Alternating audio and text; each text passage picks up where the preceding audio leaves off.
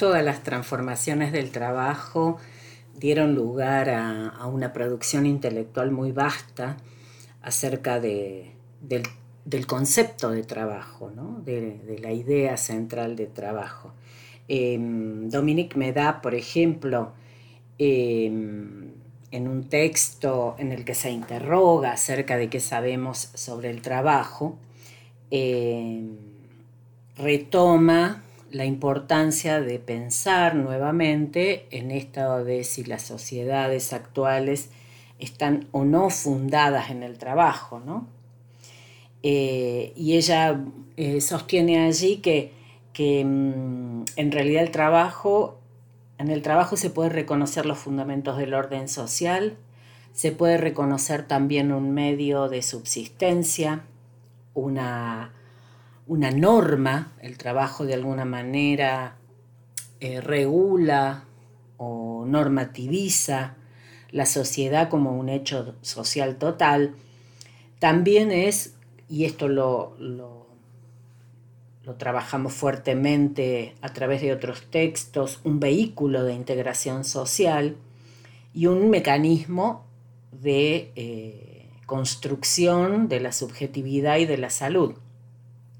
O sea, interviene fuertemente el trabajo en, la construcción de la subjetividad y de la salud.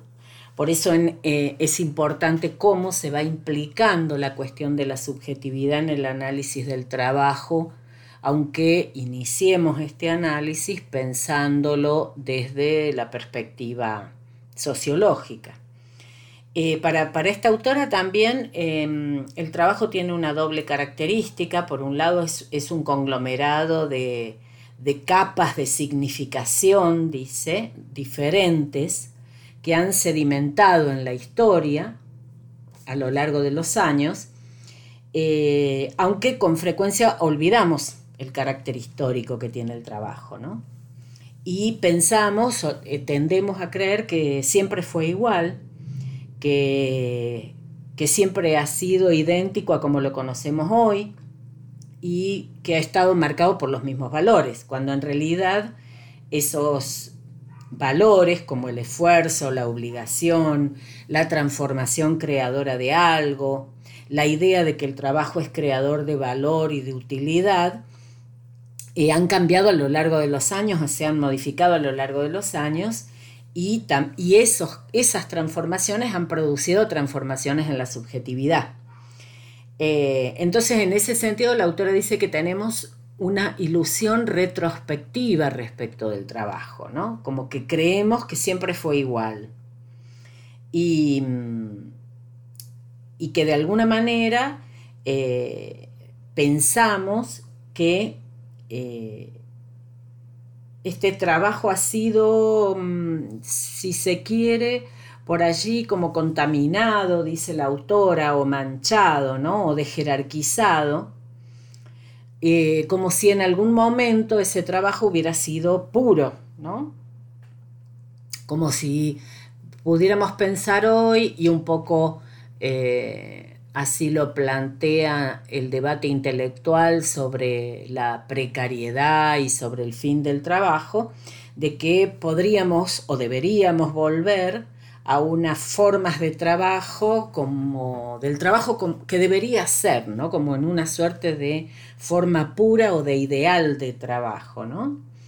Ese ideal de trabajo de alguna manera eh, se empezó a construir eh, con, esta, con una sociedad eh, asalariada y fundada fuertemente en el trabajo y eh, esto conlleva también una segunda ilusión, que sería la ilusión prospectiva, que nos hace pensar que en algún momento el trabajo va a ser felicidad, va a ser ocio o va a ser este, pura creatividad y producción de sentido.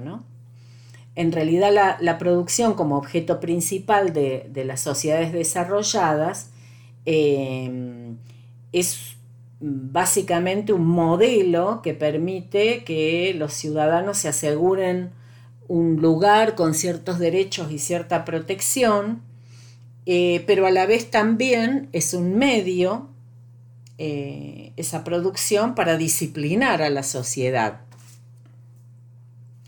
Entonces, esto eh, hace que actualmente el debate en el campo intelectual consiste en, en, una discusión acerca de si el trabajo merece tener tanta centralidad en la vida, ¿no?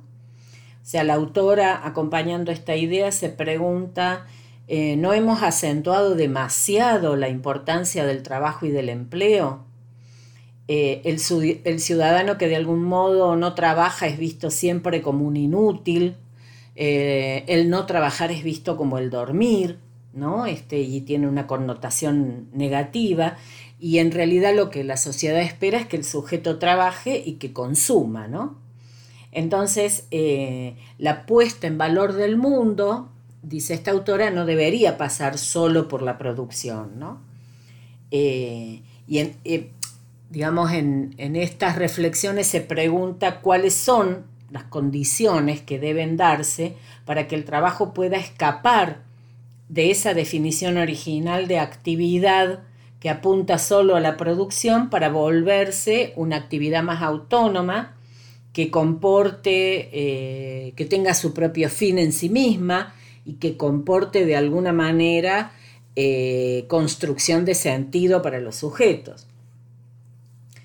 Eh, para, poder trabajar estas cuestiones es, fundamental em, hacer un recorrido histórico y reconocer que hubo sociedades en la antigüedad que no estuvieron, sociedades precapitalistas que no estuvieron fundadas en el trabajo, ¿no? que tuvieron una lógica de producción y de acumulación diferente y que tuvieron diferentes términos para designar el trabajo, eh, que, la, que el trabajo no fue necesariamente en todas las épocas históricas una actividad penosa, Em, que también tuvo ideas del tiempo que fueron diferentes, ¿no? Más, que fueron ideas de tiempo más armoniosas eh, o que planteaban cierta armonía entre el tiempo de trabajo y el ocio y el tiempo para la vida personal.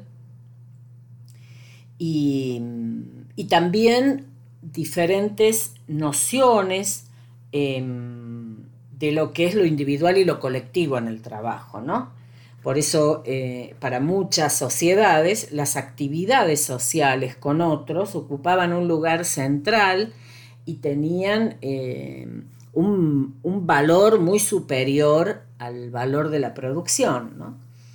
Em, los hechos, o sea, de alguna manera los hechos sociales que estructuraban esas sociedades no, no eran exclusivamente de una naturaleza económica o productiva. ¿no? Entonces, eh, la autora hace un, recorrido por lo que fue el trabajo en, Grecia y eh, en donde el lazo político es lo que funda la sociedad y, de alguna manera la distribución em, está pensada, la distribución de la riqueza está pensada de una manera totalmente diferente en términos de ciudadanos y esclavos, ¿no? Eh, en términos de quienes trabajaban, que eran ciudadanos, y quienes estaban destinados a la labor o a la reproducción de la vida doméstica, que eran los esclavos, y, eh, también en el Imperio Romano, ¿no? como, como, como en un periodo que desde el Imperio Romano hasta fin de la Edad Media, eh, el ocio empieza a ser algo cuestionable y el trabajo empieza a verse como un instrumento de la lucha contra la pereza de los, de los ciudadanos y, eh, y también como algo que nos aleja de la necesidad de la contemplación y de la oración, ¿no? a partir de la religiosidad. En realidad, el la idea de ganancia es rechazada y cuestionada, aunque la noción o el concepto de trabajo, el término de trabajo, aparece ya en el Imperio Romano con connotaciones bastante similares a las que tiene en la actualidad. Eh, es, ese trabajo que aparece en la Edad Media en realidad está muy fuertemente asociado a la idea de valor, de utilidad común para la sociedad y la colectividad, y va a perdurar hasta, las, hasta la emergencia de las sociedades fundadas en el trabajo, ¿no? en los siglos este, y, entre los 17 y 19. Eh, ahí el trabajo empieza a ser un factor de producción tal como lo conocemos ahora, es construido como algo instrumental y, es abstracto a la vez. Es, un bien de intercambio mercantil que se extrae de la persona y que se puede alquilar eh, en un hombre libre, ¿no? Y, de alguna manera esa forma de trabajo permite poner al hombre en situación de uso para otros, ¿no? Eso la, ergología lo trabaja fuertemente. La idea de eh, cómo el trabajo es uso eh, de sí por otros y uso de sí por sí, ¿no? De uno por uno mismo. También ahí aparece asociado a la, revolución industrial, como el trabajo aparece asociado fuertemente a la cuestión de la energía, ¿no? Eh, pensemos en clave física, el trabajo, eh, trabajo hacen los materiales, eh, por ejemplo, cuando friccionan, ¿no? Es decir, en la física utilizamos el término trabajo para pensar también en clave de energía, y acá empieza a ser pensado como una energía individual que hay que expresar en lo social, dándole utilidad para salir de esas, eh, digamos, eh, relaciones de individuación e integrarse en, lo social. Eh, en ese sentido, el trabajo, a partir del siglo XIX, empieza a ser visto no solo como una pena y un sacrificio o como un gasto de energía, sino también como libertad creadora, ¿no? A partir de la idea de Homo Faber. Eh, que una idea, el trabajo permite, de alguna manera, es una práctica social que permite transformar el mundo, que permite domesticar a la naturaleza, eh, que permite mm, eh, que el propio sujeto descubra sus capacidades creativas y, y de alguna manera ese trabajo es como eh, lo que el trabajo entendido como trabajo industrial, como trabajo de Homo Faber de poder producir, es lo que puede definir al hombre como efectivamente o eminentemente humano, ¿no?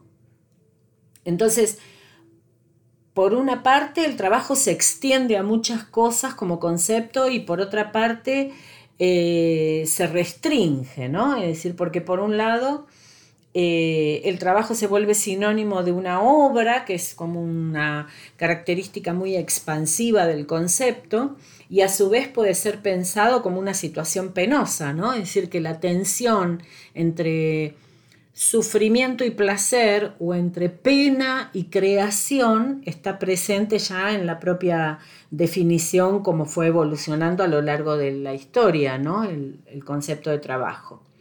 Eh, cuando de alguna manera en, en, los, digamos, desde una perspectiva crítica siempre es posible eh, caer en esa ilusión prospectiva de la que habla la autora cuando dice que si el trabajo eh, en algún momento deja de ser alienado, podemos producir, podremos producir de manera libre y no tendremos más la necesidad del dinero como medio ¿no? y de los bienes que producimos porque eh, esas producciones serán para nosotros como espejos identitarios. ¿no? Eh, es muy interesante esta, esta perspectiva.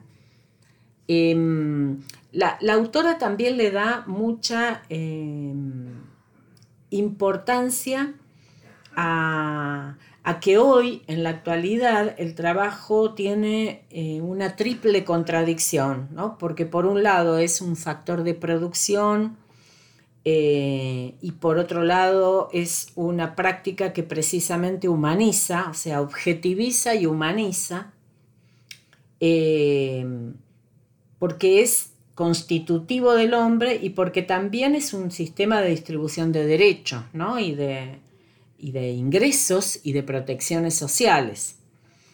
Eh, en ese sentido, eh, una definición ampliada de trabajo incluye todas las formas de actividad posible ¿no? para esta autora. Por ejemplo, la, militancia política, el trabajo voluntario, el trabajo doméstico.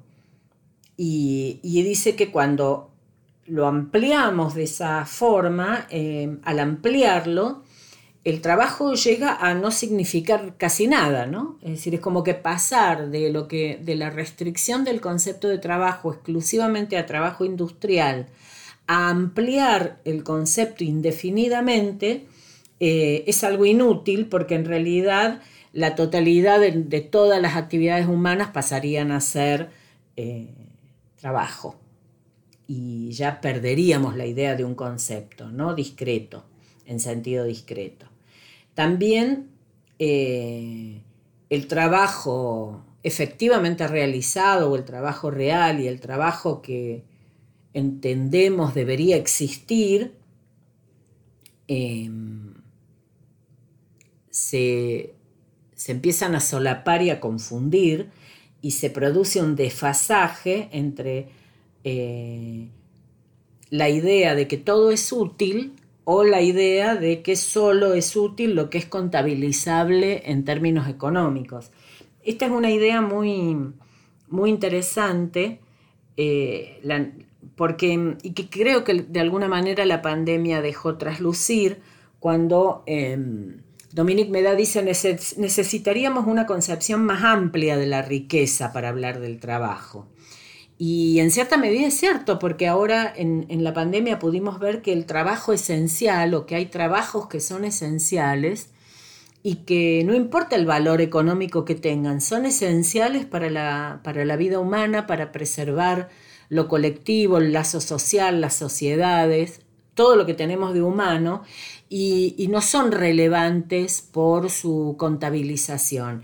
Y entre estas cuestiones creo que está básicamente el trabajo doméstico, ¿no? el trabajo de cuidado, ese trabajo que hacemos todos los días para reproducir la sociedad en la que vivimos, ¿no? Cuidar a los que amamos, cuidarnos a nosotros mismos, eh, pensar en el cuidado de la salud, pensar en la educación, pensar en el cuidado de, del tiempo libre, tiene que ver con un trabajo también o con una actividad de trabajo que, eh, que nos hace pensar que, mm, que no todas las actividades que hacemos entran en la lógica productiva y económica y que si esas actividades se rentaran, dice la autora, esta es la posición de la autora, eh, en realidad perderíamos la capacidad humana de construir sociedad, ¿no? O de hacer eh, trabajo de cultura, diría Freud. Em, entonces, propone esta autora partir de un concepto amplio de actividad humana, pero eh, no llegar a amplificar tanto el concepto como para digamos, ni que sea tan restringido como para no poder pensar en que si no se puede contabilizar no existe, pero ni tan amplio como para que se vacíe de sentido. ¿no? Entonces, eh, básicamente en relación a tres actividades, las actividades políticas, de participación ciudadana en la vida de la comunidad, las actividades de cuidado familiares, de cuidado amoroso y las actividades personales del libre desarrollo de sí mismo, como puede ser un hobby o el arte, eh, son actividades que no deberían ser rentadas ni merecerían eh, ser categorizadas como trabajo en el sentido contemporáneo del término. ¿no? Y me parece que esta autora es muy interesante para poder pensar eh, la importancia que tienen las actividades productivas como configuradora de lo social y de la subjetividad, el, valor o la importancia que tienen las relaciones entre trabajo y tiempo, entre trabajo y vida cotidiana. Y, mm, me parece que de alguna manera retoma una posición filosófica que se va a conectar fuertemente eh, en otros desarrollos de, la asignatura con eh, contenidos de ergología.